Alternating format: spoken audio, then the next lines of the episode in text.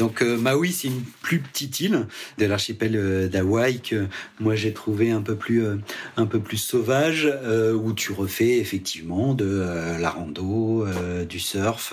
Tu vis à l'hawaïenne sur cette île. Je trouve que c'est vraiment paisible, c'est de la détente. On avait loué des maisons, on vivait vraiment comme les Hawaïens quoi. Mm-hmm. On y restait deux semaines. Ah oui, oui, on y restait deux semaines parce que euh, on avait besoin d'actes de naissance pour les enfants pour la destination suivante, ce qu'on n'avait pas avec nous, donc on attendait de les avoir. Du coup, on a décidé de rester une semaine de plus euh, finalement sur euh, sur Maui. Alors évidemment, tu m'intrigues. en quoi, pourquoi il y avait besoin d'un acte de naissance pour la destination d'après? Après Hawaï, on avait choisi d'aller en Namibie. Ouais. Et en fait, pour aller en Namibie, tu as besoin de l'acte de naissance euh, traduit en anglais, assermenté. Et pourquoi? On n'a jamais vraiment su pourquoi ils demandaient euh, ce papier.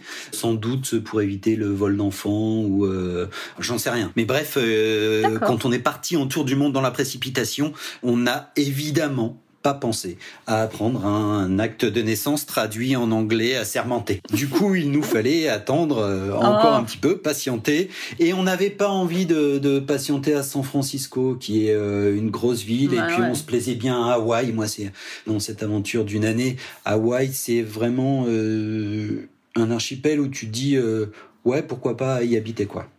Ah Même si ça va pas se faire. Mais euh, en tout cas, enfin en tout cas, c'est pas au projet. Mais euh, oui, c'est un c'est un archipel où je m'y verrais bien parce que finalement, t'es pas si loin de de la culture, euh, en tout cas occidentale, je vais pas dire européenne, mais euh, tu as en même temps ce mélange de culture, cet apport de la culture hawaïenne, polynésienne, ou en tout cas la culture des îles.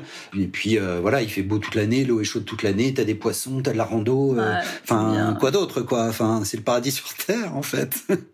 C'est juste que c'est un peu cher. C'est juste que c'est un peu cher. C'est vrai que c'est euh, cher. Bon alors, qu'est-ce qu'on fait à Maui? Raconte-nous. Il y a une expérience qui est super à Maui euh, et toutes les personnes qui sont allées là-bas te le diront. En fait, c'est la route de Anna. En fait, c'est une route qui part du nord et qui va au sud de l'île. T'as environ euh, une cinquantaine de miles, donc euh, enfin grosso modo une centaine de kilomètres. Et en fait, c'est des virages. Tu passes dans la forêt, c'est magnifique. Euh, c'est des toutes petites routes. Parfois, tu tu peux pas passer à deux voitures, donc t'es obligé de te mettre un peu sur le côté, etc. Tu passes au-dessus de cascades. C'est ultra beau. Tu montes, tu descends, et puis surtout au bout de, de cette route, t'arrives euh, sur une plage de sable rouge ah. qui est juste euh, incroyable. Euh, moi, j'avais jamais vu ça. Du coup, tu arrives, tu fais une toute petite rando pour arriver à cette plage de sable rouge, et en fait, tu y arrives par la falaise. Tu as une vue en fait sur cette crique c'est rouge, et puis tu as le bleu de la mer et, les vagues, le blanc de l'écume de, de, la mer qui vient se mêler à tout ça. C'est vraiment magnifique cette plage. Et ce rouge, c'est la pierre de lave qui est arrivée là. Alors c'est pour le coup c'est pas du sable euh, où c'est super agréable à marcher, hein, mhm. mais en fait ça fait des petites billes de lave et puis sur cette route, tu vois aussi des, des cascades euh, magnifiques. Tu as une rando un peu plus loin encore, vraiment tout au bout, tout au bout de l'île, tout au sud, qui passe à travers une très belle bambouseraie. Et t'arrives, en fait, tu es dans un fond euh, de montagne, tu es entouré par la, par la paroi. Et puis tu as cette chute d'eau là qui te descend dessus. Et puis euh, aller te mettre en dessous. Il faut oser se mettre en dessous, quoi. Ah tellement c'est fort. Ouais, tellement c'est fort, tellement la chute d'eau est, est importante, ouais. Et puis après, tu as le, le, côté ouest où là, tu retrouves euh, des plages euh, pour faire du surf, euh, etc. Et tu vois tout le monde arriver le matin ou à la sortie d'école ou entre midi et deux. Ils arrivent tous en maillot de bain avec leur planche de surf. Ils vont faire du surf, ils repartent, ils mettent le costume et ils repartent travailler. quoi. C'est un art de vivre. Exactement, c'est un art de vivre et c'est ça aussi qui nous a plu. Mm À Maui, en termes d'hébergement, vous aviez trouvé quoi? Comme sur toutes les îles d'Hawaï, euh, comme l'hébergement est cher et qu'on était en plein mois d'août, euh, au moment où les ah Américains prennent leurs vacances, en fait, on a euh, utilisé cette formule d'home exchange. C'est-à-dire qu'avant de partir en tour du monde, on avait accueilli des gens chez nous. Et du coup, on avait accumulé des points qu'on voulait utiliser dans les grandes villes ou dans les endroits où c'était cher, en fait. Du coup, bah voilà, c'est ce qu'on a fait. Sur les quatre semaines qu'on a fait à Hawaï, on en a fait trois en home exchange. Et ça veut dire que vous pouviez accéder à des maisons sans louer la vôtre en même temps?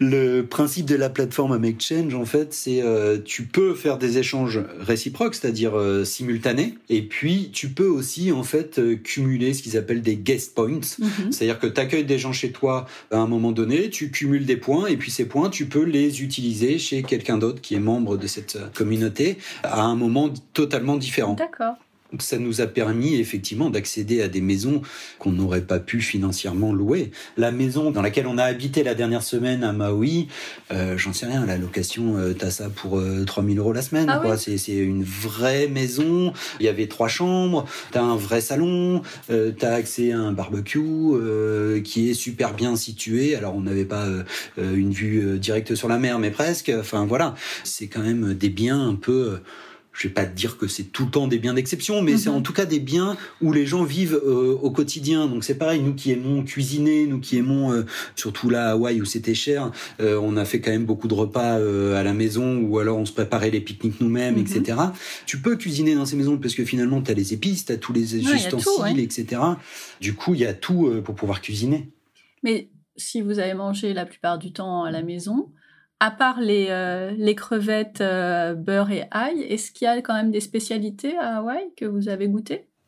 Bah, La spécialité euh, d'Hawaï, c'est le poké. Ah bah oui, évidemment. Le pokéball, c'est avec du riz, du poisson, etc. C'est du poisson cru mariné dans de la sauce soja avec des épices. Dans les restaurants ou même dans les supermarchés, le poké déjà cuisiné, c'est assez cher. Alors que tu peux le faire toi-même. Exactement. Alors que tu peux le faire toi-même, t'achètes du bon poisson, euh, t'achètes des bons euh, des bons produits, et puis c'est super que ce soit pour une salade de pique-nique ou que ce soit le soir euh, parce que le midi tu t'es fait un barbecue, c'est génial quoi. Moi, moi j'adore ça. Et puis la deuxième spécialité euh, à Hawaï, c'est l'ananas. On savait pas avec Émilie euh, qu'il y avait des ananas là-bas. Et euh, je crois que c'est les meilleurs ananas qu'on ait mangé de notre vie. Ils sont goûtus, sucrés, juteux, enfin tout ce que tu veux. Mm. Ils font de la glace à l'ananas, mais qui est juste à tomber par terre. des smoothies à l'ananas. C'est vraiment très très bon. Mais c'est vrai que Hawaï est vraiment tourné vers le poisson en spécialité culinaire. Mhm. Je pensais que ça allait être moins cher euh, que ça le poisson, mais en fait c'est pas donné euh, dans les supermarchés. Et mais beaucoup les pêchent eux-mêmes et il euh, n'y a pas trop de gens, de pêcheurs qui vendent comme ça à la sauvette. Du coup, voilà, il faut, il faut être, à mon avis, un petit peu plus introduit que ce qu'on a été pour choper les poissons des pêcheurs. ce que j'aime bien faire d'habitude. J'avais noté que vous aviez fait aussi une rando dans un autre cratère de volcan. Il y avait aussi cette possibilité-là? Ouais, sur Maui, t'as un cratère. Là, c'est pareil, t'as des couleurs euh, juste magnifiques euh, parce que la lave est sortie euh, de cette lave est sortie du, minerai, un peu comme la montagne arc-en-ciel au Pérou. Je sais pas si ça te dit quelque chose, mais t'as un peu toutes les palettes de couleurs. Alors ça s'appelle Maleakala. Non, Aleakala. Ah, ben voilà, j'ai loupé. Merci Émilie. Aleakala, pardon. Et donc là, c'est un très grand cratère. Alors tu peux faire euh, plusieurs randos en fait. Euh, nous, on a fait euh, trois heures, je crois, de rando à l'intérieur du cratère où tu te balades et puis tu vois d'autres petits cratères en fait à l'intérieur de cet immense cratère. Ou alors tu peux le traverser totalement. Mais là, je crois que c'est quasiment sur deux jours tu peux dormir ou camper à l'intérieur du cratère. Ouais, c'est une autre aventure. Ouais, c'est une, une, autre aventure qu'on aurait bien voulu faire, hein, mais bon, euh, après euh, il faut euh, il faut choisir aussi. On peut pas tout faire, mais ouais, là c'est c'est vraiment très beau. Tu vois vraiment, tu passes du rouge au vert, au quasi bleu de la pierre. c'est vraiment vraiment très beau. Et puis en haut du cratère, en fait, quand tu es sur le ce qu'ils appellent le rim du du cratère, en fait, t'as une vue à 360 degrés sur l'île. C'est c'est ouais, c'est encore incroyable quoi.